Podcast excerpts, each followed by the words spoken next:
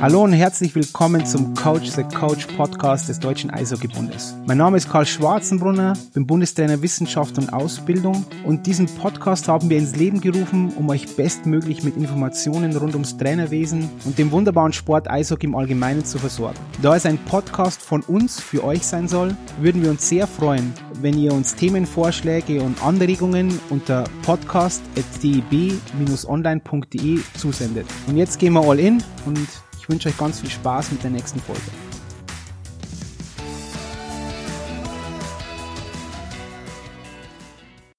Dann hallo und herzlich willkommen zu einer neuen Folge des DEB Podcastes Coach the Coach. Heute mit Anja Strohmenger und Colin Danielsmeier. Hallo Anja. Hallo Karl. Hallo, hallo Colin. Colin. Hallo Karl. Siehst du, der Colin sagt nicht Hallo zu dir, Anja. Da sieht man mal wieder, wie diese Gepflogenheiten sind beim Colin. Das ist unheimlich.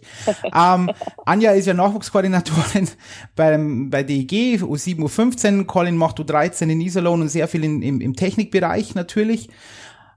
Aber vielleicht ist es doch ganz gut, Anja, wenn du mal kurz sagst, was du so machst im, im Nachwuchs-Eishockey-Bereich, wo du herkommst, wie du da dazugekommen bist, wäre vielleicht ganz interessant.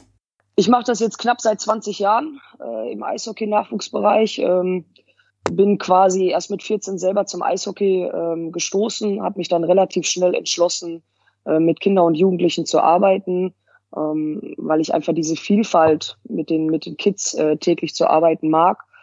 Ähm, bin seit 2002 jetzt in Düsseldorf, äh, mache das Ganze hauptberuflich ähm, und unter der Leitung im Prinzip jetzt auch vom Fünf-Sterne-Konzept habe ich die Aufgaben, ähm, die Koordination von U7 beziehungsweise Laufschule bis in die U15 und selber aktiv auf dem Eis stehe ich für die U13 und U15 der Düsseldorfer EG.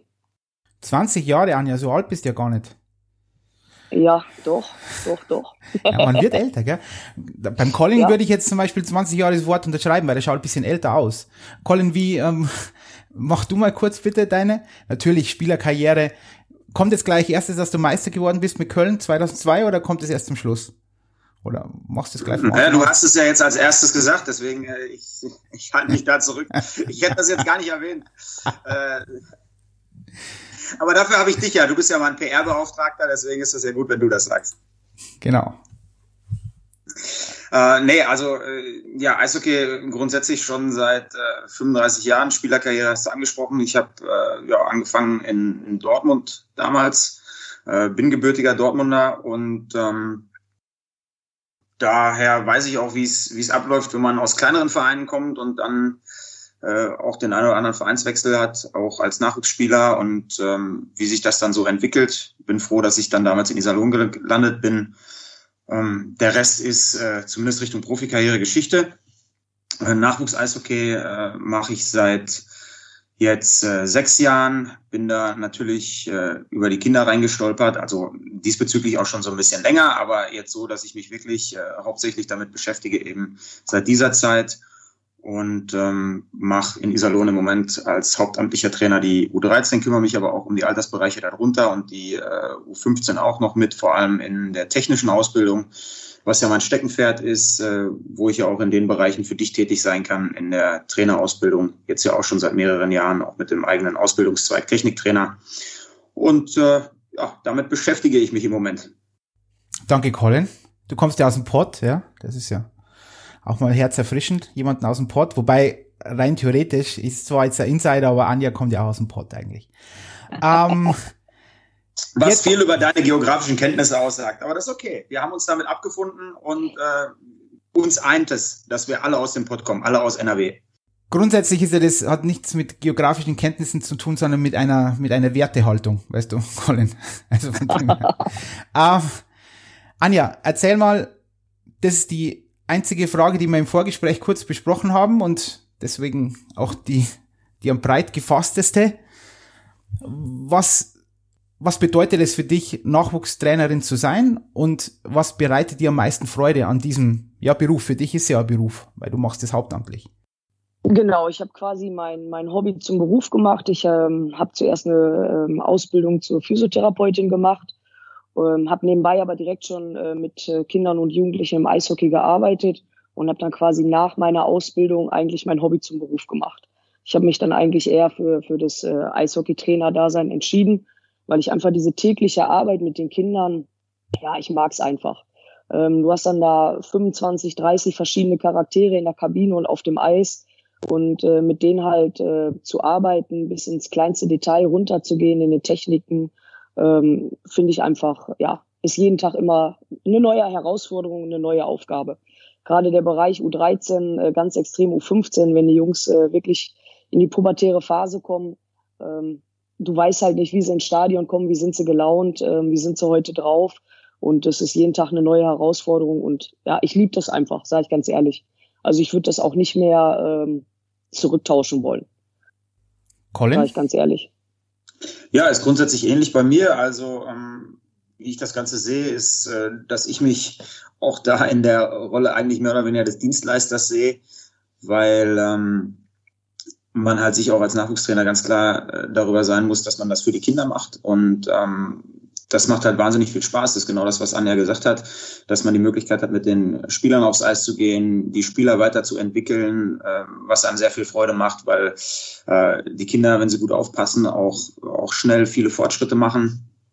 Und ähm, das ist einfach eine coole Sache, dass man äh, auch da arbeiten kann, wo es Eishockey eigentlich herkommt, wo es äh, am meisten Spaß macht. Und äh, wenn man die Kinder sieht, wie sie Freude haben beim Training, wie sie Freude haben bei den Spielen und ähm, ja, sich eben auch dementsprechend weiterentwickeln, dann ist das was, was einem selbst auch einfach unheimlich viel gibt. Okay. Es ist ja so, dass wir auch sehr viele Fragen immer bekommen von, von Hörern, die auch ganz explizit immer Fragen haben zu dem Thema Nachwuchstrainer und so weiter. Und deswegen möchte ich auch ein paar von diesen Fragen jetzt abarbeiten. Und eine ganz oft gestellte Frage ist, wie hat sich die Ausbildung im Nachwuchs in den letzten zehn Jahren verändert? Möchtest du da was zu sagen, Colin, als erst einmal bitte? Die äh, Ausbildung im Nachwuchs in den letzten zehn Jahren äh, ist vielleicht schon etwas weit gefasst. Ähm, vielleicht ist es noch gar nicht so lange. Ich meine, du weißt ja, seit wann du dabei bist und ähm, dass wir stark versuchen, da viel zu verändern, auch in der Denke der Trainer, in der Denke der Eltern und ähm, wo die Reise hingehen soll. Und wir versuchen natürlich schon ein deutlich ähm, ja, spielerorientierteres Ausbilden hinzukriegen, auch bei den Trainern, dass wir sagen, okay, äh, das Ganze soll langfristig angelegt sein. Hier geht es nicht darum, mit der U11 oder mit der U13 das nächste Spiel am Wochenende zu gewinnen, sondern hier geht es darum, Spieler langfristig auszubilden, äh, die Kinder langfristig äh, beim Eishockey zu halten, um ihm eventuell im allerbesten Fall sogar hinterher die Möglichkeit zu geben, äh, mit Eishockey Geld zu verdienen. Und ähm, da sind eben so ein paar Faktoren, die sich in der Ausbildung ändern müssen. Wie gesagt, auch vor allem in der Herangehensweise vieler Trainer. Und ähm, wir haben, glaube ich, den richtigen Weg eingeschlagen mit ganz vielen Dingen, die du auch mit angestoßen hast, mit der RTK, mit äh, der veränderten Trainerausbildung, die ja auch immer weiter lebt und sich immer weiter mit verändert. Und ähm, da sind wir, glaube ich, auf einem guten Weg. Und äh, ich denke, dass wir da auch so weitermachen werden. Okay, ich glaube, da kommen wir eh noch ähm, in ein paar Detailsachen dann rein. Anja, wie siehst du das? Weil du bist ja jetzt auch schon lange dabei, Anja. Ja, nee, ich sehe das, äh, sehe das genau wie Colin. Also ich begleite dich ja auch regelmäßig äh, bei den Ausbildungslehrgängen, ähm, die du dann auch hier in, in, in Düsseldorf durchführst. Und ähm, ich finde es das schon, dass das Eishockey Deutschland im Nachwuchs einfach enger zusammengerutscht ist ähm, das, das Denken der Trainer, das Arbeiten der Trainer ist ähm, einfach auf einen etwas anderen Fokus gesetzt worden. Wie Colin es gerade schon sagt, man versucht halt den, den Spieler zu entwickeln, dadurch natürlich auch das Team zu entwickeln, in, in, in technische Elemente mitzugeben, ähm, taktische Elemente später schon mitzugeben. Und äh, der Austausch der Trainer ist einfach auch, finde ich, äh, viel äh, mehr geworden, dass man einfach näher zusammenrückt. Ähm, also wir hier in NRW in den Regionen, wir sitzen viel zusammen oder sprechen auch viel zusammen. Und äh, da ist einfach der Austausch da. Eigentlich, ich weiß regelmäßig, was in Köln, in Krefeld, in Iserlohn passiert. Und genauso denke ich meistens bei den, bei meinen Trainerkollegen auch. Und dementsprechend ziehen wir auch an einem Strang. Und ähm, das ist eigentlich das, das Schöne daran, dass man dann auch, wenn man sich am Wochenende trifft, äh, ein nettes Pläuschen hält unter den Trainern und die Kinder einfach Kind sein lässt und sie spielen lässt, ähm, damit sie sich entwickeln, aber vorrangig auch ganz viel Spaß haben. Und dieser Ehrgeiz so ein bisschen rausgenommen wird, jetzt muss man unbedingt das Spiel gewinnen, sondern man schaut eigentlich, ähm, dass man die Kinder auf ein gutes Level bekommt und dadurch auch der rege Austausch unter den Trainern stattfindet. Und das muss ich sagen, hat sich in den letzten fünf, sechs Jahren wirklich zum Positiven entwickelt. Ich werde da gleich nochmal nachhaken, aber da passt jetzt eine Frage extrem gut, die auch sehr oft kommt und eigentlich eine sehr interessante Frage ist. Wie schaut denn das eigentlich mit äh, der Bankkommunikation aus im Nachwuchs? Also was sagst du, Anja, und dann nachher Colin, wirklich auf der Bank, was macht ihr da? Was gibt's da für Absprachen, wenn du jetzt U15-Spieler hast? Schickst du die rein? Was, ähm, wie redest du mit denen auf der Bank nach dem Wechsel etc. pp? Das kam von relativ vielen, die immer gerne wissen möchten, auch von vielen Eltern, wie schaut so Bankkommunikation eigentlich aus? Ähm, also ich muss sagen, äh, für die Leute, die mich vielleicht kennen, ich bin in den letzten Jahren sehr ruhig geworden. Ähm, ich war früher auch mal jetzt nicht, ja, aufbrausen ist vielleicht das falsche Wort, aber sehr äh, emotional in so einem Spiel mit drin. Ähm, das hat sich jetzt einfach in den letzten Jahren auch ein bisschen verändert. Äh, das Coaching wird einfach eher ruhiger. Man spricht mit den Jungs, die, die vom Eis kommen, nochmal über ein paar Dinge, was sie vielleicht besser machen können oder gibt den Tipps. Äh, dann der typische Schulterklopfer. Ähm, und äh, dann schaut man halt, dass die nächsten wieder aufs Eis gehen. Also was ich halt äh, gänzlich, wie gesagt, fast auf Null geschraubt habe, ist halt das Reinrufen in das Spiel weil die Jungs, äh, manche hören es eh nicht, ähm, bei manchen kommt es auch gar nicht an und die sollen einfach das Spiel selber in die Hand nehmen. Die fünf oder sechs Jungs mit Torhüter, die auf dem Eis sind, äh, müssen selbst kommunizieren und auf der Bank sind es dann eigentlich ruhige Gespräche. Ja, denen einfach nochmal Tipps geben, was war gut oder was könnte er im nächsten Wechsel besser machen oder ganz oft auch, dass ich die Jungs halt frage, hinterfrage, was, was war jetzt gut oder was würdest du in der nächsten Situation anders machen? ne? weil du bist vielleicht nicht durchgekommen bis zum Tor. Was könntest du selber verändern, wenn die Situation nochmal kommt? Sodass die Spieler eigentlich selber mitdenken und mitarbeiten. Weil letzten Endes müssen die die Entscheidung auf dem Eis treffen und nicht ich. Ich stehe halt nur hinter der Bande und kann denen dann eigentlich nur gut zureden und sagen, das war jetzt gut oder auch sagen, nee, das war jetzt nicht so gut. Schau mal, dass du einen anderen Lösungsansatz findest. Colin? Also du brauchst mich eigentlich gar nicht mehr danach fragen, weil ich habe dem, äh, was Anja gerade ausgeführt hat, äh, absolut nichts hinzuzufügen. Ähm, ich nutze vielleicht einfach die Gelegenheit nur nochmal, um das so zu verstärken, weil äh, das auch aus meiner Herangehensweise heraus absolut das Richtige ist ähm, so zu verfahren. Natürlich, wenn man äh, am Anfang da reinrutscht, äh, jetzt ich natürlich über eine kürzere Zeitspanne, da ist man am Anfang emotional, da kommt man auch nochmal irgendwo aus einem anderen Bereich, wenn ich jetzt aus dem Erwachsenen-Eishockey komme. Ähm, aber auch da, ich bin, bin deutlich ruhiger und am Ende des Tages bringt es auch einfach nichts. Das ganze Reingeschreie von, von der Seite und äh, Lauf und Pass und jetzt rechts und dann links, ähm, dass man vielleicht von außen mal einen äh, Spieler darauf aufmerksam macht, wenn hinter ihm völlig einer freistreht. Äh, das kann natürlich schon mal sein. Aber Anja hat das 100 Prozent richtig gesagt. Es geht eben am Ende darum, dass äh, die Spieler lernen, ihre eigenen Entscheidungen zu treffen. Weil es bringt mir nichts, wenn ich äh, einem, einem 11-, 12-Jährigen oder vielleicht sogar noch 14-Jährigen äh, jede Entscheidung auf dem Eis abnehme, dadurch, dass ich sie von außen versuche, für ihn zu treffen. Und wenn da irgendwann mal in ältere Altersbereiche kommt, äh, ist er dann auf einmal völlig auf sich allein gestellt weil es geht ja darum, dass wir die Spieler nicht nur läuferisch und technisch besser machen, sondern ähm, dass wir ihnen eben auch die Möglichkeit geben, eine Spielintelligenz zu entwickeln, selbst aus Entscheidungen zu lernen. Und da ist das ganz, ganz wichtig. Und was ich eben auch super fand, ist, äh, ist halt auch die Geschichte mit der Frage, ähm, weil die wenigsten Spieler machen absichtlich irgendwie was falsch oder geben absichtlich dem Gegner die Scheibe, sondern da muss man einfach mal fragen, was hast du in dem Moment gesehen? Äh, was war deine Wahrnehmung? Warum hast du den Pass dahin gespielt und nicht, äh, nicht vielleicht nach links oder beim nächsten Mal vielleicht schau mal durch die Mitte, da könnte einer frei sein, einfach mal Tipps geben. Und ähm, ja, man, man coacht einfach und, und korrigiert und versucht so ein bisschen äh, die Jungs dahin zu kriegen, auch, auch im Spiel mehr zu machen. Und äh, ja, vor allem den Jungs auch Selbstvertrauen mitgeben. Was ganz, ganz wichtig ist, ist, dass das Geschreie aufhört, äh, wenn Kinder Fehler gemacht haben, weil äh, Fehler im Spiel müssen vor allem in den Altersbereichen absolut akzeptiert werden, weil daraus wird gelernt und ähm, die Spieler müssen das Selbstvertrauen haben, verrückte Sachen zu probieren und das muss der Trainer ihnen geben. Dann vielleicht, da möchte ich kurz einhaken, weil du bist ja auch bei der U17-Nationalmannschaft als Co-Trainer dabei. Wie, wie schaut denn da das Backenmanagement aus? Das ist jetzt natürlich schon ein bisschen anders. Ja, muss man ja sagen, das ist eine Nationalmannschaft, die sind schon ein bisschen älter.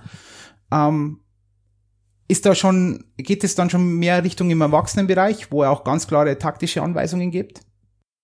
Ja, absolut. Also das ist natürlich dann auch schon wieder ein anderes und ein dann auch aktiveres Coaching, auch was, was rein Zusammenstellungen angeht. was die Spieler angeht, die aufs Eis gehen, weil im Idealfall ist es ja äh, in einem, in einem U13-Spiel so, dass du mit drei Reihen durchspielst und dass jeder weiß, wann er dran ist, äh, dass da zwischendurch mal was durcheinander gerät, was man im Auge behalten muss, ja, aber äh, da, da schickst du keine Reihen gegeneinander aufs Eis oder äh, deine Top-Verteidiger gegen äh, die anderen Top-Stürmer. Das findet ja da alles nicht statt. Ähm, Powerplay-Formationen, äh, Unterzahlformationen, das gibt's da in der Regel nicht. Äh, das natürlich bei einer so einer U17-Nationalmannschaft ist das, ist das anders. Also das äh, ist vom Coaching her schon deutlich näher an einem Erwachsenen-Coaching. Da sind auch die, natürlich die Spieler älter, reifer. Äh, da sind auch trotzdem diese Kommunikation an der Bande so, dass du auch da hinterfragst, ja, was hast du gesehen, was, was ist passiert und da auch mit den Spielern sprichst und versuchst sie in der Hinsicht zu verbessern. Ähm, aber grundsätzlich äh, unterscheidet sich das schon voneinander. Jetzt sind wir leicht kurz abgewichen eben, ähm, möchte wieder zu diesen letzten zehn Jahren ähm, zurück. Und es kam ja jetzt auch öfter das Thema, dass wir den Athleten und die Athletinnen in den Mittelpunkt stellen, diesen athletenzentrierten Coaching-Ansatz, den wir beim Deutschen Eishockeybund ganz, ganz stark verfolgen, sei es in der Trainerausbildung, sei es in der RTK etc. pp. und auch die Nationaltrainer natürlich. Und jetzt eine ganz plakative Frage, die kommt auch sehr oft. Sind wir mehr Erzieher oder sind wir mehr Trainer? Anja, bist du mehr Erzieherin oder bist du mehr Trainerin? Ähm, ich sag mal, ich glaube, in dem Bereich, ähm, wo Colin und ich auch arbeiten und viele andere Nachwuchstrainer, musst du ein Stück von beiden sein. Ähm, du musst sie noch ein bisschen erziehen. Äh, du willst ihnen ja auch eine Handschrift mitgeben als, als Spieler. Ähm, aber du musst auch manchmal der Trainer sein und durchgreifen können. Ähm, also ich glaube einfach so ein gesunder Mittelweg von beiden ist definitiv dabei. Ähm, ich sage ja schon, U13, U15, die Jungs kommen in die Pubertät. Ähm, die haben Flausen im Kopf. Dementsprechend musst du da auch äh, mit Disziplin vorangehen, als Trainer, als Vorbild, ähm, denen das auch vorleben, deswegen auch so ein bisschen die Jungs dahin erziehen. Und äh, Trainer hat ja auch viele Seiten. Äh, Trainer ist ja jetzt nicht nur der von oben herab reden soll, ganz im Gegenteil, der soll auf Augenhöhe mit den Jungs reden und ähm, viel kommunizieren mit denen, aber trotzdem auch immer ganz klar sagen, ähm, der Respekt muss da sein ähm, untereinander, ganz klar auch zum Trainer. Und deswegen glaube ich, ist es einfach äh, eine Mischung aus beiden. Du musst erziehen ein Stück weit und du musst sie aber auch trainieren als Trainer. Also da kommt beides zusammen. Fingerspitzengefühl ist gefragt. Auch nicht jeder Spieler ist gleich. Uhu, das waren uh. aber jetzt fünf Euro ins Phrasenschwein. Nicht jeder Spieler ist gleich. Die, die holen wir nachher ab von dir, Anja. Und jetzt kommst du, Colin. Du ja. bist ja der geborene Erzieher eigentlich. Ja, siehst du das so? Ja, ganz klar. Dann habe ich ja bei dir versagt. Bitte, Kontenance jetzt, Colin. Ähm, ja, auch da. Also äh, Anja trifft es eigentlich äh, oder trifft den Nagel auf den Kopf. Also, das ist, äh, ist genau das Ding. Ähm, es ist nicht immer ganz einfach da, äh, dass sich das die Waage hält. Ähm, vor allem, wenn, wenn so wie Anja und ich, wenn du natürlich viel auf dem Eis bist, äh, auch verschiedene Altersklassen betreust, dann ist natürlich die Arbeit auf dem Eis auch in erster Linie die des Trainers. Ähm, und äh, wenn man weniger Möglichkeiten hat, äh, da auch in der, in der Kabine zu sein, weil man eben mit, mit anderen Mannschaften auf dem Eis ist, dann rückt der Erzieher so ein bisschen in den Hintergrund, dann ist es, ist es schwierig, aber auf dem Eis findet das selbstverständlich statt. Das findet natürlich aber auch außenrum statt, wenn du zu Auswärtsfahrten fährst wenn du äh, bei Turnieren teilnimmst, da versuchst du den Kindern immer noch irgendwo was mit auf den Weg zu geben, was wichtig ist. Und äh, letzten Endes soll der Sport als solches ja auch irgendwo äh, dieses, dieses Kriterium erfüllen, dass äh, die Kinder in erster Linie ja auch da sind, äh, auch wenn das der eine oder andere jetzt vielleicht nicht so gerne hört, aber nicht jeder wird Profi und ähm, ich glaube, unser, unsere Aufgabe ist es, den Kindern auch viel äh, mit auf ihren Lebensweg zu geben, ob das jetzt äh, eine gewisse Disziplin ist, eine gewisse Beharrlichkeit, Durchsetzungsfähigkeit, äh, dass man sich in einer Gruppe zurechtfindet, dass man auch mal mit einer Autorität umgehen kann, ähm, dass man da auch mal akzeptiert, äh, dass Nein Nein heißt oder wie auch immer. Äh, da kommen ganz viele Aspekte zusammen. Und äh, aus meiner Sicht leistet das der Sport oder sollte das der Sport leisten. Und auch gerade im Kindereishockey sollte das absolut auch, äh, auch im Fokus sein. Aber dann frage ich nochmal gezielt nach, Colin, also hat jetzt auch deiner Meinung nach dieser komplett autoritäre Trainer, der sagt, das ist es und boom, es gibt kein Rechts, es gibt kein Links und es gibt nur meine Ansage. Denkst du, dass der im, im Jahr 2021 noch erfolgreich sein kann? Der kann im Jahr 2021 vielleicht so in seinen letzten Zügen noch erfolgreich sein, aber ich denke, dass es äh, irgendwo Richtung 25, 26 äh, dann aufhört, weil die Gesellschaft sich dahin weiterentwickelt und weil du die Kinder auch einfach mitnehmen musst. Ja, es reicht heute äh, nicht mehr. Früher war das anders, da wurde das auch von den Eltern vielleicht anders vorgelebt. Ähm, aber, aber heute reicht es nicht mehr, wenn du dich vor ein Kind stellst und sagst, äh, so, äh, ich bin jetzt der und der und ich habe hier so und so viele DEL-Spiele und äh, du hörst mir jetzt zu, weil ich die Pfeife in der Hand habe. Ähm, also ja, es wäre für die Trainer sicherlich einfacher und ich glaube, dass der eine oder andere sich das wünscht. Aber das ist nicht mehr so. Du musst die Spieler mitnehmen, du musst ihnen erklären, warum äh, passiert das und das. Äh, du musst auch irgendwo das Feuer entfachen und äh, sie dazu bringen, dass sie verstehen, was du von ihnen möchtest. Weil dann ist äh, A, und das ist ja erwiesen, der Lerneffekt höher und das wünschen wir uns ja alle.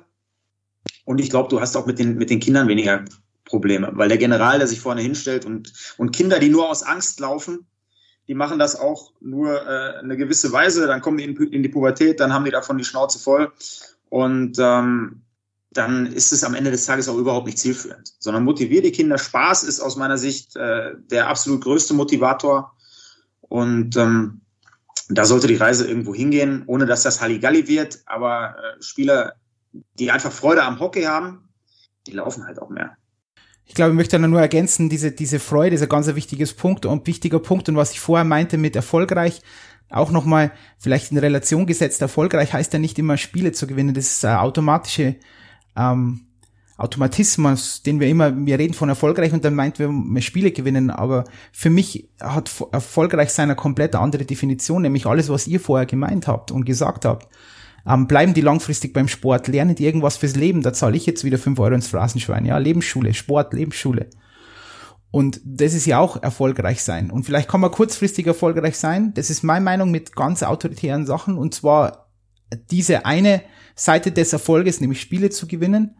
Aber es gibt natürlich noch, noch eine komplett andere Seiten des Erfolges. Und die, glaube ich, werden nicht abgedeckt. Und deswegen ist es auch so eminent wichtig, immer wieder daran zu denken, athletenzentriert zu agieren und auch einfach diesen, den Athleten und die Athletin mitzunehmen.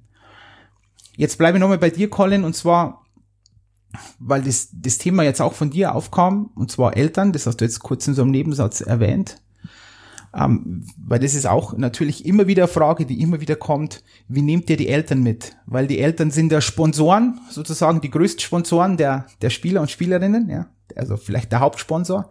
Also kann man natürlich auch den Hauptsponsor nicht irgendwie ausschließen, der gehört zu, dazu. Wie geht ihr damit um? Ist es für euch ein Problem oder wie macht ihr dieses Elternmanagement? Wir haben vorher vom Bankmanagement geredet, jetzt reden wir mal vom Elternmanagement. Ja, also wir versuchen natürlich schon offen äh, auch mit den Eltern umzugehen. Ähm, ich nutze da jetzt persönlich in erster Linie auch die, die Elternversammlungen, die wir äh, zwei, dreimal in der Saison haben, wo wir auch äh, am Anfang der Saison auch schon äh, versuchen, da alle möglichen Themen abzudecken, um die Eltern da mitzunehmen, äh, was eben, und jetzt komme ich nochmal zu dem Thema von gerade zurück, was da auch super wichtig ist, ist, dass äh, wir versuchen, die Eltern dahin zu bekommen, dass sie verstehen, was wir da machen. Ja, dass ähm, man eben, keine Ahnung, nicht nur mit dem besten Torwart durchspielt, sondern dass man äh, auch, auch drei Reihen durchlaufen lässt, auch bis kurz vor Schluss ähm, und da vielleicht auch dann mal riskiert, dass da mal ein Punkt liegen bleibt, weil da sind Eltern oft äh, deutlich weniger glücklich drüber als, äh, als vielleicht die Spieler. Ich glaube, dass, äh, dass teilweise viele Eltern Niederlagen schwerer verkraften als ihre Kinder. Und ähm, da muss man den Eltern einfach erklären, wieso, was, was ist unser Ziel, äh, was machen wir da, wie stellen wir uns Ausbildung vor, ähm, dass es eben den Kindern auch ausdrücklich erlaubt ist, Fehler zu machen. Und äh, da muss man Eltern schon mitnehmen, weil da kommen gerne mal Beschwerden auf, das ist, ist ganz klar. Und ähm, was, was eben auch klar ist, ist äh, das, was du gerade angesprochen hast, Eltern sind immens wichtig. Die leisten unglaublich viel für ihre Kinder. Ähm, deswegen ist zum Beispiel auch, auch immer mal gerne wieder äh, ein Thema, sollten Eltern beim Training mit dabei sein sollten sich das anschauen dürfen, weil viele Eltern da irgendwo auch so, so ein bisschen Druck äh, auf, auf Spieler und Trainer irgendwie ausüben. Ähm, oft auch auf die Kinder, die vielleicht dann nicht ganz frei sind, wenn, äh, wenn der grimmige Papa noch auf der Tribüne sitzt. Das ist ja, ist ja auch öfter mal der Fall. Ähm, aber da sage ich trotzdem ganz klar, die Eltern leisten so viel und die machen so viel und investieren so viel für die Kinder. Und es ist natürlich auch, das äh, sehe ich ja als Eishockey-Papa auch, äh, schon auch ein, Spaß, wenn man den Kindern beim Training zugucken kann, wenn man schauen kann, was die Kinder da gerade gerade machen. Und das will ich natürlich den Eltern da auch nicht nehmen. Deswegen ist meine Antwort da auch immer ganz klar nein. Äh, wir, wir schließen keine Eltern aus, sondern die sollen weiter auch, auch ins Stadion kommen können, auch weiter ihren Kindern zukommen, äh, zugucken können. Das ist für mich ganz wichtig. Und ähm, ja, und die, die Schwierigkeit entsteht, glaube ich, da. Und äh, da äh, stelle ich jetzt alle Eltern mal unter einen, einen, positiven Generalverdacht, weil ich glaube, dass alle Eltern nur das Beste für ihre Kinder wollen. Ja, und äh, daraus entstehen natürlich aber auch manchmal Schwierigkeiten, das ist auch ganz klar, weil äh, es nicht immer ganz klar ist, äh, welche Kompetenzen hat der Trainer und die wird dem Trainer dann auch gerne mal abgesprochen. Wenn, wenn der Junge äh, oder das Mädchen äh, in den Augen der Eltern zu wenig Eiszeit kriegt ähm, oder sich nicht richtig entwickelt, dann ist gerne mal der Trainer daran schuld und das kann dann natürlich auch zum Problem werden. Das muss man dann auch offen ansprechen. Und äh, da versuchen wir auch am Anfang die Eltern immer zu motivieren und auch ganz klar zu sagen, hey, unsere Tür ist offen, wenn ihr mit irgendwas unzufrieden seid, bitte sprecht mit uns, bevor es dann irgendwie hintenrum läuft, sondern äh, habt, habt ein gerades Wort für uns übrig. Und ähm, da muss man, glaube ich, aber noch weiter dran arbeiten. Also das ist ein Thema, das ist absolut ausbaufähig. Und da kann ich diese Stelle vielleicht auch nochmal nutzen und äh, an alle Eltern in allen Vereinen äh, in Deutschland appellieren, äh, nutzt das, sprecht mit euren Trainern, das ist, äh, ist deutlich besser und ähm, ich glaube, die Eltern sollten nicht die Angst haben, dass der, der Trainer äh, das dann immer irgendwie an den Kindern auslässt und dass sich keiner mit den, mit den äh, Eltern auseinandersetzen will. Das ist nicht so. Ich, ich habe es lieber geradeaus. Das ist, ist für mich viel besser und ich glaube auch, dass es für die Kinder ein besseres Signal ist von den Eltern, wenn man sagt, hey komm, äh, es gibt da ein Problem, wir gehen beide mal zu deinem Trainer, wir können da offen drüber sprechen oder ich mache es alleine, wir sind erwachsene Leute, wir können uns in die Augen schauen, als äh, dass dann die zehnte E-Mail irgendwo an den Vorstand kommt und äh, das kann man, glaube ich, anders lösen. Ich glaube, da ist, wäre, wäre vielen Trainern in Deutschland mitgeholfen, wenn Eltern öfter so verfahren würden. Okay. Anja, ihr in Düsseldorf ist ja sogar so, dass ihr baulich getrennt habt. Und zwar jetzt habt ihr einen Raum oberhalb der Trainingsfläche für die Eltern, die dann auch ja. aufs Training schauen können. Also sie sind nicht direkt unten an der Bande. Was ist deine Einschätzung zu diesem Thema Eltern? Ja, eigentlich äh, ähnlich wie Colin. Ähm, du sagst gerade schon, wir haben sie baulich ein bisschen getrennt. ähm, das ist natürlich, wir haben jetzt bei uns in der Trainingshalle keine Tribüne. Das heißt, äh, zu Anfangszeiten standen die Eltern direkt am Plexiglas. Dann hast du natürlich auch ein bisschen eifrige Eltern gehabt, die meinten das gar nicht böse, aber die sind dann mit den Stationen, mit ihrer Kinder mitgewandert und haben dann äh, auch mal reingerufen ins Training. Und das war dann einfach immer eine Verunsicherung, ähm, auch für viele Kinder. Also nicht nur immer für, für das Kind, dessen Vater oder Mutter dann da draußen gerade stand. Ähm, und dementsprechend haben wir einfach gesagt, wisst ihr was, wer zuschauen will, ähm, setzt sich oben rein. Dann können die quasi vom oben, von der Eisfläche aus, aus schauen, sind aber nicht unmittelbar in der, in der Eishalle und da ist auch deutlich, deutlich mehr Ruhe im, im Training. Ähm, für die Kinder ist es auch wirklich angenehmer, weil es kommt ja immer so ein bisschen das Gelächter. Ha, guck mal, der Papa von Spieler X, der hat wieder reingerufen und das wollten wir einfach den Kindern auch nehmen. Und ähm, dementsprechend bin ich eigentlich ganz froh. Das läuft auch sehr gut. Die Eltern nehmen das gerne an. Du hast halt Eltern, die haben eine Anreise oder müssen noch ein bisschen arbeiten. Die machen dann das halt aus dem Raum. Andere, die vielleicht nicht so weit wegkommen, fahren auch nach Hause. Und ähm, dementsprechend ist da eigentlich sehr viel Ruhe bei uns. Ähm, was ich noch gerne ergänzen würde, ist natürlich, dass äh, die Eltern ein Stück weit verständlich natürlich auch so durch, durch ihre Augen, durch ihre Brille auf ihr Kind natürlich immer schauen und vergessen aber, dass wir als Trainer nicht mit einem Spieler auf dem Eis sind, sondern wir haben viele Spieler, die wir betreuen, die wir trainieren, die wir für Spiele aufstellen, die wir nominieren. Ähm, und das vergessen die Eltern dann oft. Die, die sehen immer nur ihr Kind. Es ist aber halt keine Einzelsportart, es ist eine Mannschaftssportart. Und wir als Trainer müssen da wieder das Fingerspitzengefühl haben, eigentlich für alle Spieler ähm, gerecht zu sein und das Beste rauszuholen. Und ähm, da meine Bitte halt einfach an die Eltern, auch wie gesagt, schaut nicht nur durch die Brille für euer Kind, das ist okay, aber wir als Trainer müssen auf alle Kinder schauen. Und das ist halt der große Unterschied zwischen einem Elternteil und dem Trainer, der halt für viele Kinder auf dem Eis steht und neben dem Eis steht. Colin, oh, du, Colin hat die Hand gehoben. Colin, bitte.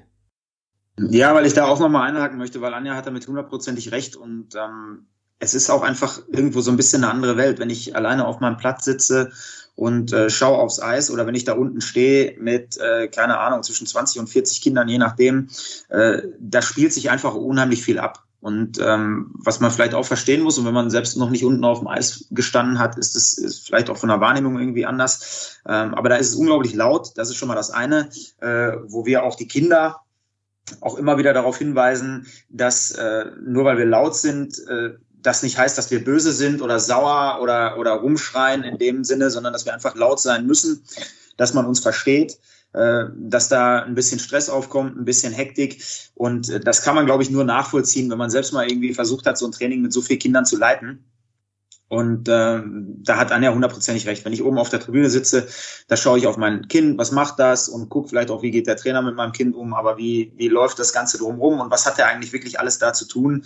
Das gerät dann so ein bisschen in, in den Hintergrund und da geht dann vielleicht auch bei den Eltern so ein bisschen das Verständnis für das eine oder andere verloren und das würde ich mir halt wünschen, dass das ein bisschen anders ist, weil ich äh, für mich war es nicht anders. Ja, also wenn ich jetzt äh, mich erinnere und wir haben Kleinfeldspiele gehabt als als Profi sogar noch und der Trainer hat dreimal hintereinander die Scheibe zu den anderen reingeschossen, äh, da habe ich mir auch gedacht, was ist das für ein Arschloch? Ja, wieso wieso schießt der nie die Scheibe zu uns? Und wenn man aber jetzt selber Trainer ist und und guckt, was man alles korrigieren muss, was alles nebenan läuft, auf was man alles achtet, dann ist das halt was, das geht einem dann mal unter. Dann weiß man nicht mehr genau, oh, wo habe ich die Scheibe denn jetzt beim vorletzten Mal reingeschossen, sondern dann schießt man sie meinetwegen einfach einfach irgendwo hin. Und das sind Dinge, die passieren, das sind Dinge, die sind menschlich. Und äh, da wäre es schön, wenn man da einfach insgesamt ein bisschen entspannt damit umgeht. Das stimmt, wobei ich natürlich mit allen deinen Ex-Trainern gesprochen habe, Colin, und die haben bewusst die Scheibe dir nicht ähm, so gespielt. Aber das ist ein anderes Thema. Weil um, die ähm, wussten, dass ich damit anfangen kann, da hast du schon recht. ja, der ist halt auch hier, warum soll man jetzt die Scheibe verschwenden, in Anführungszeichen. Ähm, bevor ich zu dem Thema Nachwuchs ähm, auch zu kleineren Vereinen in Anführungszeichen komme, möchte ich noch ähm, ganz spezifisch eine Frage erörtern und zwar zur, auch irgendwo zur Trainingssteuerung. Und zwar, das kommt auch sehr oft. Wie geht ihr mit Torhütern um? Es ist ja so, dass man im Nachwuchsbereich nicht immer einen Torwarttrainer auf dem Eis hat. Das ist ja ein Faktum. Wie, wie arbeitet ihr hier mit, mit Torhütern? Habt ihr da spezielle Übungen? Geht ihr auch selber vorher mit denen aufs Eis und so weiter? Wie ist da die Aufgabenverteilung, Anja? Ja, also äh, wir sind äh, glücklich im Verein. Wir haben äh, einen eigenen Torwarttrainer, ähm, der regelmäßig auch mit den, mit den Jungs arbeitet, außerhalb der Mannschaft und aber auch wenn die Mannschaft mit am Eis ist. Ähm, wir sind jetzt nicht in der Lage, im Nachwuchs äh, zu sagen, wir würden jetzt zuerst mit den Torhütern aufs Eis gehen und lassen die 40 Kinder in der Kabine. Ähm, das ist halt nicht so wie im Profibereich, die morgens sagen, die erste halbe Stunde ist für die Torhüter und dann kommen die Spieler nach. Die Eiszeiten sind halt begrenzt. Und äh, dementsprechend, wir gehen dann immer mit der kompletten Mannschaft aufs Eis. Wie gesagt, es gibt bei uns separate Trainingszeiten nur für die Torhüter, die dann vom, vom Torwarttrainer aus gesteuert werden. Oder wie gesagt, er kommt halt mit der Mannschaft aufs Eis und dann gibt's halt feste Absprachen an den festen Trainingstagen, dass er halt äh, eine gewisse Zeit nur für die Torhüter zur Vorbereitung hat. In der Zeit machen wir mit den Spielern unsere Vorbereitung. Und es gibt aber halt auch Trainingstage, die einfach komplett losgehen. Bei uns zum Beispiel dann immer mit dem Kleinfeldspiel dass die Kinder halt, wenn die aus der Schule kommen, direkt mit dem ersten Spaßfaktor aufs Eis kommen. Und wenn die Tore auf Kleinfeld gespielt, auf zwei Seiten, dann geht's erstmal zehn Minuten lang los. Da sind die Torhüter ja dann auch direkt inbegriffen, aber ein Teil des Teams. Aber wie gesagt, auch bei uns werden sie quasi separat trainiert. Ähm, wir fangen im Sommer schon damit an. In der Regel starten die Torhüter immer mit den Teams im Training. Und ähm, je weiter es in die Sommervorbereitung reingeht, zieht der Torhütertrainer die Torhüter raus aus dem Training und macht dann mit denen noch separat. Und so wie gesagt ist es auch auf dem Eis. Das ist halt äh, eine Zusammenarbeit zwischen alleine trainieren und mit der Mannschaft trainieren, mit der Mannschaft ohne Torhütertrainer trainieren und mit der Mannschaft mit Torwarttrainer trainieren. Colin? Ja, ist ja bei uns grundsätzlich ähnlich. Zumindest wenn wir einen Torwarttrainer haben. Wir sind da im Moment noch auf der Suche auch. Wir hatten mit dem, äh, mit dem Rico Tomi äh, jetzt auch einen, einen, sehr guten Torwarttrainer, wo es ähnlich ablief.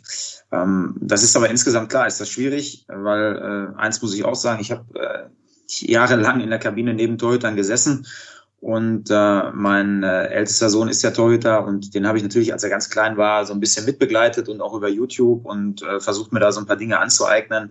Aber Fakt ist eins, äh, ich habe keine Ahnung, was die da eigentlich machen. Es ist ein, ist ein separater Sport. Äh, das ist so. Ja, und ich glaube, viele Trainer beurteilen nur danach, äh, ob der Junge was hält oder ob er es nicht hält.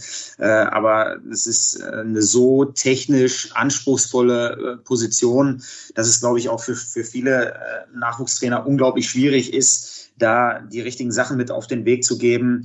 Und ähm, ich würde mir das ehrlich gesagt schon im U13-Bereich äh, nicht mehr anmaßen, äh, da den Torhütern technische Tipps mit auf den Weg zu geben. Und ähm, da gucken wir natürlich, dass das über einen Torwarttrainer abgedeckt wird. Und wenn äh, jetzt aber keiner mit auf dem Eis ist, ist das natürlich auch so, dass wir jetzt die nicht, äh, weiß ich nicht, eine Viertelstunde irgendwo alleine rumstehen lassen, sondern dann werden die Übungen, äh, so wie Anna das ja auch sagt, so gestaltet, dass wir äh, von vornherein Torhüter mit einbinden, dass man dann versucht, äh, auch Schüsse aus verschiedenen Richtungen zu, zu kreieren, dass die Torhüter ein paar Winkel ablaufen können. Und ähm, das ist leider so, dass, dass der Torhüter da vielleicht mehr oder weniger so ein bisschen auf sich allein gestellt ist. Aber wir versuchen das weitestgehend zu vermeiden und so oft wie möglich irgendwie Torwarttrainer äh, mit auf dem Eis zu haben oder zumindest jemanden, der sich mit der Position auskennt und das somit abzudecken. So, jetzt möchte ich ein bisschen Anwalt des Teufels spielen, Colin. Bin jetzt der Advocatus Diaboli und dann möchte ich mal sagen, wir müssen ja reali bestimmten Realitäten ins Auge sehen und zwar, dass auch bei anderen Vereinen es einfach keine Torwarttrainer gibt, ja, im Nachwuchsbereich. Das ist ja die harte Realität bei sehr vielen Vereinen. Und machen sie sich dann auch viele, weil die Aussagen, die du jetzt getroffen hast, uh, das ist äh, hochkomplex, was ja absolut zutreffend ist zum gewissen Grad, machen sich dann bestimmte, macht man sich als Nachwuchstrainer dann nicht so einfach zu sagen, hm, eigentlich, bah, schwierig, will ich nichts damit zu tun haben. Oder ist jetzt auch wieder, jetzt sage ich es einfach mal so, Rahmentrainingskonzeption, da habe ich ein paar Laufwege, die ich mir auch als, als, ähm, als Trainer, sage jetzt mal, für Feldspieler absolut aneignen kann und dann auch mit den Trainern, äh, mit den Torhütern was machen kann. Colin, ist es nicht so einfach zu sagen, hm, das ist zu komplex, die sollen sie ins Tor reingehen, wir machen ein paar Spiele, dass sie ein paar Schüsse bekommen und das war's. Ja, also Bam. es ist natürlich so, ja, okay.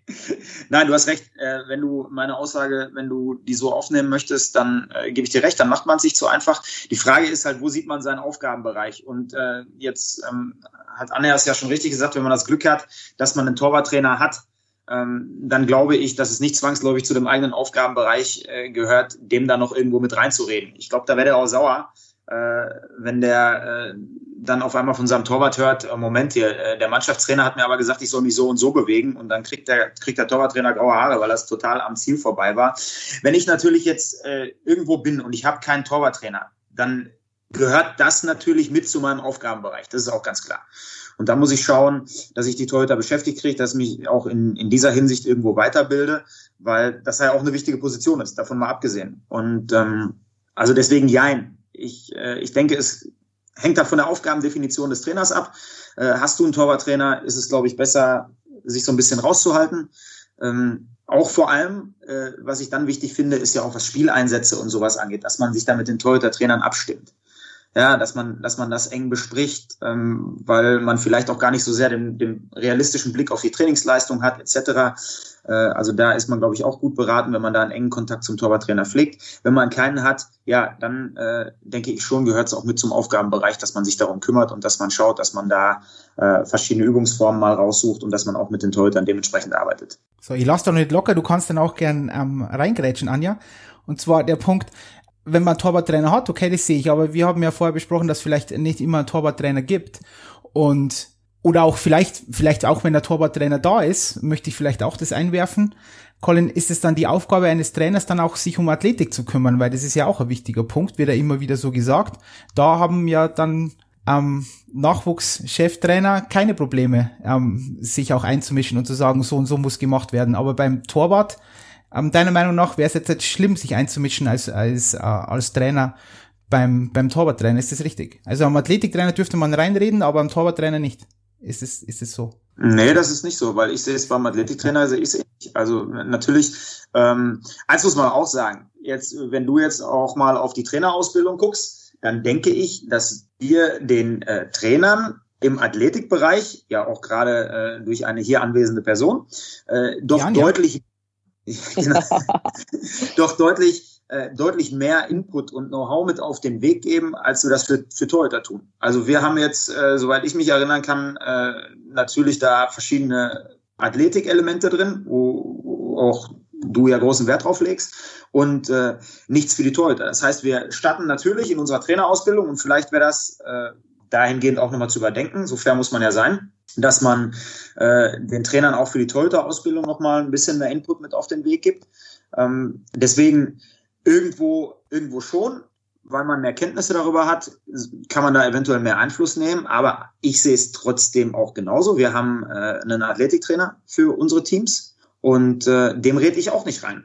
Also wir sprechen natürlich Dinge ab, ja, weil ich natürlich da auch irgendwo einen, einen anderen Hintergrund habe, auch an Wissen, wo ich sage, okay, äh, wie kommen wir da zusammen? Was stellen wir uns vor? Was, was halte ich für wichtig für diese Sportart?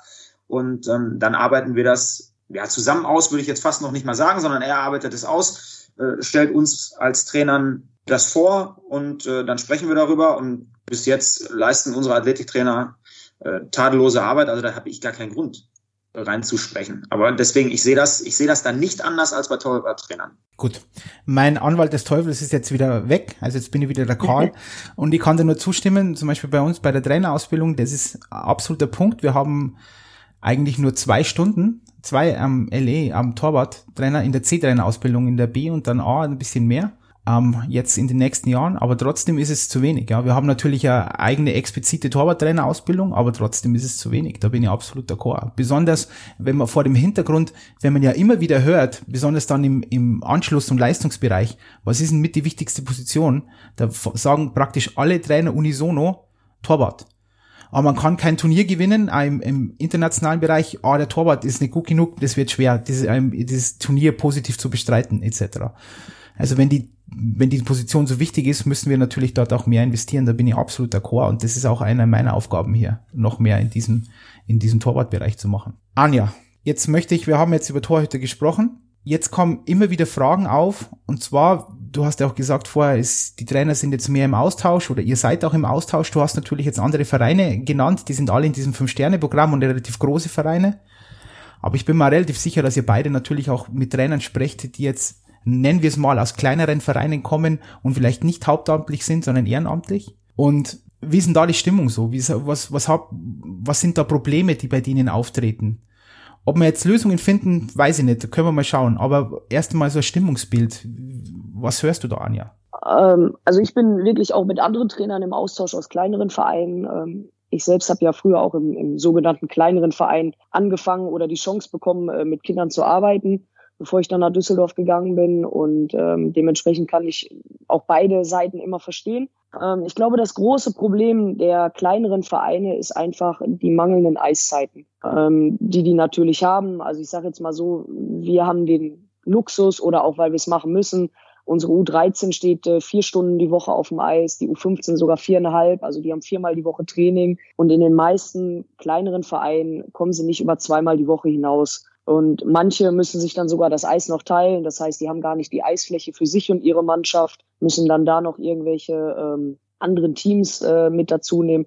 Und das ist, glaube ich, äh, das große Problem. Und natürlich auch ähm, die finanzielle Sache, dass halt kein hauptamtlicher Trainer da ist, der sich dann wirklich auch komplett um den Nachwuchs kümmert, der einen roten Faden da reinbringt, weil, so wie du sagst, es sind viele Ehrenamtler, die haben ihren normalen Tagesjob bis 16, 17 Uhr und äh, da können wir dann eigentlich nur froh sein, dass es so viele ambitionierte äh, Trainer gibt, die dann danach noch äh, quasi am Abend aufs Eis gehen, um mit dem Nachwuchs zu arbeiten. Aber denen fehlt dann natürlich auch äh, das Mittel und äh, vielleicht dann auch ein bisschen ähm, lückenhafte Ausbildung, dass sie dann halt, wie gesagt, ähm, anders mit ihren Spielern arbeiten können. Ähm, da muss ich sagen, ich kenne viele ältere Trainer, die noch un unter anderen Leuten auch ausgebildet worden sind. Da sieht man äh, einen ganz massiven Unterschied zu denen, die jetzt in den letzten vier, fünf Jahren durch die Trainerausbildung gegangen sind. Ähm, da sieht man schon deutliches ähm, Bergauf. Und auch da ist halt viele Jungs, äh, die bei dir in, in, in Düsseldorf in der Ausbildung sitzen, mit vielen hat man auch Kontakt. Viele haben wir ja auch mal bei uns aufs Eis genommen, dass wir gesagt haben, kommt einfach mal vorbei, schaut rein und äh, wenn die es wollen, auch gerne, dass wir halt mal zu denen in die Vereine kommen. Also wir selber sind mit zwei Vereinen sehr eng im Austausch, arbeiten auch im unteren Bereich mit denen zusammen. Das heißt, wir tauschen nicht nur die Trainer, sondern wir tauschen auch mal die Spieler untereinander aus und äh, bilden Spielgemeinschaften und das, das finde ich halt wichtig. Ich glaube, wie gesagt, man könnte diesen Vereinen wirklich helfen, wenn wir von den großen Vereinen da auch reingehen und sagen, pass auf, so machen wir das, zeigt mal, wie macht ihr das und dass man dann Konsens findet und sagt, okay, Mit euren Möglichkeiten müssen wir aber das Beste rausholen und da müssen wir jetzt halt mal schauen, dass wir das anpacken. Weil, wie gesagt, das große Problem ist einfach die mangelnden Eiszeiten in den Vereinen. Also würdest du, Colin, gleich, weil das mir ganz wichtig ist, auch irgendwo einen Aufruf starten wollen, weil ich auch immer der Meinung bin, dass auch, ich nenne es immer kleinere Vereine, ich mache gerade so ähm, ähm, Gänsefüßchen in der Luft, dass es auch gut wäre, wenn sich solche Vereine dann auch an größere Vereine, auch wieder Gänsefüßchen in der Luft, auch wenden und dann einfach sagen, hey, was gibt's für Kooperationen, wo kann man zusammenarbeiten? Könnte uns auch helfen mit Trainern, es kommt mal vorbei etc. pp. Natürlich gibt's die Vereinsbetreuer, aber das sind dann auch wieder im Fünf-Sterne-Programm drin. Das ist auch wieder die harte Wahrheit. Auch wir als Bundestrainer gehen ja mehr in diese, in diese 60 Vereine, die im Fünf-Sterne-Programm drin sind, weil es halt einfach ab und zu nicht möglich ist, komplett in die Breite zu gehen. Die Landestrainer machen das natürlich zum gewissen Grad, aber ich bin auch der Meinung und ich wollte jetzt einfach nur noch mal deine Meinung dazu hören, du hast es eigentlich schon gesagt, aber dass sich ein kleinerer Verein nicht fürchten sollte, auch an einen großen heranzutreten und sagen, hey, schaut mal her, ähm, könnt ihr uns helfen? Kann ich mal mit euch aufs Eis gehen, ähm, hospitieren etc.? Könnt ihr auch mal zu mir kommen? Also du würdest da auch, ihr, ihr seid da auch offen für sowas, Anja, oder? Also zum Beispiel nehmen wir jetzt mal ganz exemplarisch die DEG. Ihr werdet da nicht sagen, uh, interessiert mich nicht. Nein, ganz im Gegenteil. Also wie gesagt, äh, du hast ja gesehen, auch äh, vorletzten Sommer, letzten Sommer war es ein bisschen schwierig, aber ähm, dass ich dann halt hochgekommen bin und gesagt habe, so, Wer möchte, wir sind gerade im dreiwöchigen Sommercamp, ähm, schaut einfach rein, geht mit aufs Eis, begleitet es mal und äh, dann wird hinterher einfach auch nochmal ein Feedback ausgetauscht und das haben einige von deinen äh, C-Trainer-Anwärtern auch genutzt, die dann wirklich mal reingekommen sind und dementsprechend findet selbst jetzt noch nach anderthalb Jahren ein regelmäßiger Austausch statt. Und äh, das finde ich ist halt einfach super, weil letzten Endes haben wir in Deutschland alle eine Aufgabe. Wir wollen Nachwuchsspieler ausbilden, für Eishockey Deutschland und nicht für jeden einzelnen Standort selber, sondern unser Ziel ist es eigentlich, viele Eishockeyspieler zu gewinnen, viele Eishockeyspieler zu fördern und nach oben zu bringen. Und dann ist es erstmal egal, ähm, aus welchem Standort die kommen, sondern wichtig muss sein, dass an jedem Standort das Beste rausgeholt wird und dass man das Bestmögliche ähm, an Unterstützung auch gibt. Und dann sehe ich einfach, wenn wir alle zusammenarbeiten, haben wir auch mehr Chancen, die Spieler nach oben zu bringen. Colin? Amen. Nein, also äh, auch, auch da gibt's äh, eigentlich wenig hinzuzufügen. Also wir machen es genauso. Ähm, ich war jetzt, ja gut, letzte Saison, die ja bekanntlich etwas schwierig war, beziehungsweise jetzt noch in den letzten Zügen ist, ähm, war das aus bekannten Gründen nicht so möglich, aber davor äh, das Jahr schon mit anderen Vereinen auf dem Eis. Und äh, wir haben auch unsere Kooperationspartner, mit denen wir diesbezüglich zusammenarbeiten. Und bei uns ist es genauso, dass äh, auch alle Trainer herzlich eingeladen sind aus den umliegenden Vereinen äh, an unseren Trainingseinheiten teilzunehmen, zu kommen, zu schauen. Und ähm, ich glaube, dass das auch hilft, insgesamt da gewisse Ressentiments abzubauen, äh, die da irgendwo auch herrschen, weil du hast jetzt so schön die Gänsefüßchen gemacht, aber diese Nummer mit größeren und kleineren Vereinen, das ist ja immer irgendwie so ein bisschen Thema.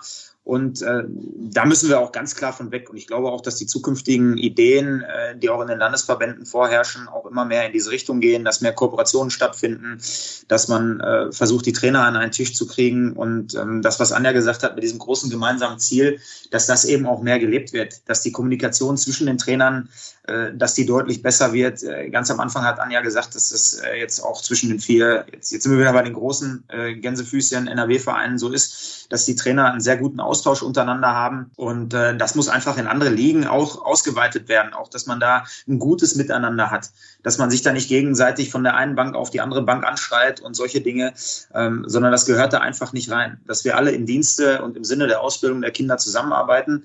Und ähm, da muss man eben dann auch gucken, weil das ist, glaube ich, für den einen oder anderen auch ein bisschen schwierig und vielleicht auch ein sensibles Thema. Wenn ich jetzt meinen, meinen äh, acht, neun Stunden Arbeitstag hinter mir habe und dann möchte ich gerne mein Training durchführen und dann steht dann da noch einer und erzählt mir, wie es geht, ist natürlich auch für, für nicht jeden ganz einfach. Und da muss man dann aber eben, eben schauen, wie macht man das, dass man wirklich miteinander auch, auch in eine Diskussion tritt und, und guckt, wofür und die Leute dafür gewinnt. Weil wir haben das ähm, über die Kinder gesagt, einfach autoritär hinstellen und sagen, so, ich äh, habe jetzt hier ein anderes Logo drauf als du und ich weiß jetzt, wie es geht und du hast keine Ahnung, äh, ist vermutlich zu einfach, sondern da muss man wirklich gucken, dass man die Trainer mitnimmt und äh, sie auch versucht, von den Inhalten zu überzeugen und dass das funktioniert. Und ähm, dass das natürlich mit deutlich weniger Eiszeiten in den kleineren Vereinen viel schwieriger ist, das ist uns allen bewusst. Aber auch da gibt es sicherlich Mittel und, und Wege, auch die weniger Eiszeit äh, besser zu nutzen, als das teilweise gemacht wird. Dann äh, fallen halt taktische Dinge hinten rüber, sondern ich muss mich dann auf die, auf die Kernfähigkeiten der Kinder äh, konzentrieren. Und dann muss ich halt trotzdem viel Schlittschuh laufen, auch wenn ich nur zwei Stunden in der, in der Woche Eis habe. Dann muss ich halt schauen, was ich priorisiere. Und da kann man sicherlich noch unterstützend tätig sein. Ja, zahle ich jetzt auch wieder fünf Euro ins Phrasenschwein, aber dieses Thema Kommunikation ist doch ein großes. Das sieht man auch bei jeder Trainerausbildung immer und immer wieder dass wenn man dann in Kommunikation tritt und miteinander spricht und dann auch diese Ressentiments, wie du sie genannt hast, Colin, dann auch, auch wegfallen, ja. Weil es geht ja immer um Menschen. Schlussendlich reden immer Menschen miteinander und werden, und Menschen finden Lösungen. Und wenn man dann miteinander spricht, dann, ja, ergeben sich auf einmal sehr, sehr viele Lösungswege. Man muss das nur tun und deswegen wäre auch dieser Appell immer, das, dieses tun, keine Angst zu haben, auch zu sprechen und auch an andere Vereine heranzutreten, Kooperationen zu bilden, da wo es Sinn macht. Es gibt auch mit Sicherheit Dinge, wo es vielleicht weniger Sinn macht, aber es gibt natürlich auch Kooperationen, die absolut Sinn machen. Letzte Frage. Ja. Yeah. Letzte Frage ist ja immer, wie sieht Eishockey in fünf Jahren aus? Aber jetzt, äh, Colin, wie sieht Eishockey, Nachwuchs-Eishockey in fünf Jahren aus? Ja, ich hoffe, dass wir äh, all die Themen, die wir gerade besprochen haben, dass wir uns in diese Richtung weiter positiv entwickeln können. Dass es äh, immer weiter darum geht, äh, wie bilde ich Spieler richtig aus, dass äh, unsere Spieler natürlich dann aufgrund äh, der verbesserten Ausbildung auch selbst immer noch besser werden, dass, äh, dass die technischen Fähigkeiten noch, noch weiterentwickelt werden und dass wir gucken, dass das ein großes Ganzes wird. Dass wir versuchen, viele Spieler für Eishockey Deutschland auszubilden und äh, auch qualitativ gut auszubilden, dass man enger zusammenarbeitet. Also das würde ich mir wünschen. Ob es so aussehen wird, ich äh, denke, dass schon, schon viele positive Dinge diesbezüglich auf den Weg gebracht wurden und auch weiter auf den Weg gebracht werden, dass die Chance, dass das so klappt, äh, eine realistische ist. Und ähm, deswegen schaue ich eigentlich auch da positiv drauf und glaube, dass da, dass da noch viel passiert. Da möchte ich nur kurz einhaken, bevor du kommst, Ach, Anja. Ähm, diese technischen Fähigkeiten, die du jetzt erwähnt hast, ist es noch auch vielleicht um da kurz ein bisschen zu elaborieren, ein bisschen mehr darüber zu sprechen, ist es noch ein Thema, wo du sagst, da muss noch sehr viel investiert werden in diese technischen Fähigkeiten, Schlittschuhtechnik, Stocktechnik? Und dass man vielleicht wenig über, im Nachwuchs auch immer noch vielleicht ein bisschen zu viel über Taktik, wo wir beim DB gar nicht über Taktik, sondern über äh, Prinzipien reden im Nachwuchs, taktische Prinzipien.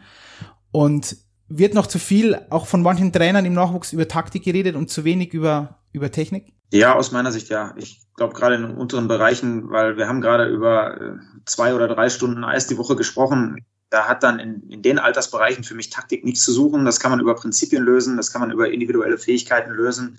Und ähm, da kann man sicherlich noch, noch eine Veränderung und auch ein Umdenken noch bei dem einen oder anderen Trainer herbe herbeiführen. Und das muss aus meiner Sicht auch gemacht werden, weil das äh, ist am Ende nicht zielführend. Die Spieler brauchen gute Fähigkeiten und ähm, ist halt schwierig, wenn mir hinterher ein Trainer sagt, wir haben das Spiel verloren, weil meine Spieler äh, nicht wissen, wo sie stehen müssen im eigenen Drittel und die können ihre Position nicht halten und am Ende des Tages äh, haben sie das Spiel verloren, weil die Spieler nicht Schlittschuh laufen können. Das äh, ist dann halt in der, in der Wahrnehmung ein bisschen unterschiedlich und ich glaube, da, da kann man viel machen und äh, da sollten wir auch viel machen, aber wir, wir legen natürlich auch in der Trainerausbildung auch äh, gerade C, B-Trainer äh, für die Altersbereiche ein ganz erhöhtes Augenmerk auf, auf die technischen Dinge und ähm, da sollten wir bei bleiben und ich denke, dass sich das äh, auch, auch weiter positiv entwickelt. Anja, wie schaut Nachwuchs-Eishockey in fünf Jahren aus? Ich glaube auch, dass wir ähm, weiter Fortschritte machen werden. Ähm, was ich jetzt so sehen kann, ist, dass äh, so Spieler wie Tim Stützle, Alex Blank, äh, Flo Elias, Moritz Elias,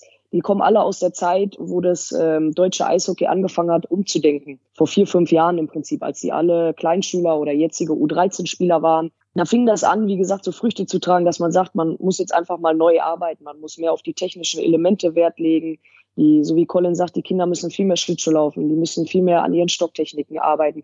Also individuelle Ausbildung hat da eigentlich so begonnen und man sieht ja jetzt, was in der Zeit schon so ein paar Jungs geschafft haben. Und wenn wir da, wie gesagt, weiter ansetzen und alle Trainer mit ins Boot nehmen, alle versuchen, einen gemeinsamen Weg einzuschlagen, glaube ich, dass wir noch mehr von solchen Spielern nach vorne bringen können. Und das ist ja letzten Endes unser Ziel. Ich glaube, keiner kann abstreiten, dass er nicht stolz ist, wenn er jetzt äh, den Fernseher einmacht, ähm, schaut die NHL und sieht dann Tim da spielen. Ähm, also mein Herz geht da auf, weil ich weiß, wie er als, als Nachwuchsspieler gespielt hat. Äh, ich habe es jedes Wochenende genossen, äh, wenn wir gegen Tim gespielt haben. Das war einfach eine Augenweide, da schon zuzuschauen. Und mich hat es auch inspiriert, dann wirklich so in meinem Training zu sagen, okay, so möchte ich gerne, dass alle meine Spieler ausschauen und dementsprechend möchte ich den Fokus einfach auf mehr Schlittschuh laufen, auf mehr Stocktechnik, auf mehr Schusstechnik legen, diese individuelle Ausbildung, wenn du das in jeden Spieler auch in die Köpfe reinbekommst, dass jeder Spieler an seinem Limit arbeitet, machst du automatisch auch dein Team besser. Und wenn wir das alle in Deutschland so machen, dann glaube ich, dass wir in vier, fünf Jahren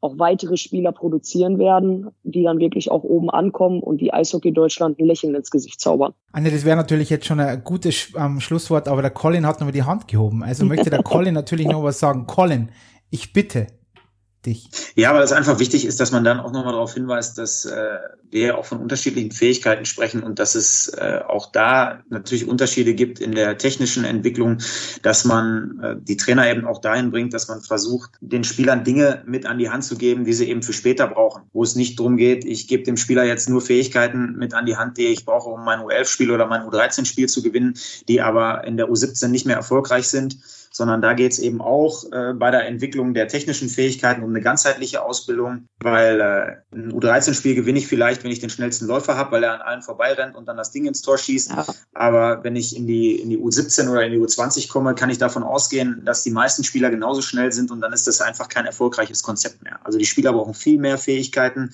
um sich in verschiedenen Situationen durchzusetzen und vor allem auch, um langfristig erfolgreich zu sein. Und äh, das muss man eben als Trainer auch im Blick behalten.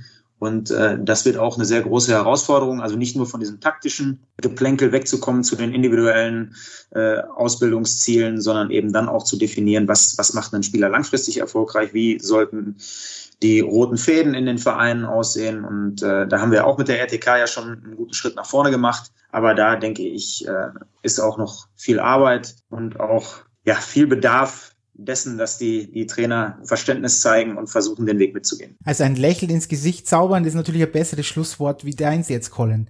Deswegen werde ich jetzt das noch wiederholen. Ähm, ihr habt mir natürlich ein Lächeln ins Gesicht gezaubert. Danke, Anja. Danke, Colin. Ihr bleibt unbesiegbar und wir hören uns bald wieder. Danke, Karl. Danke. Ciao. Ciao, Ciao. Colin. Ciao, Anja.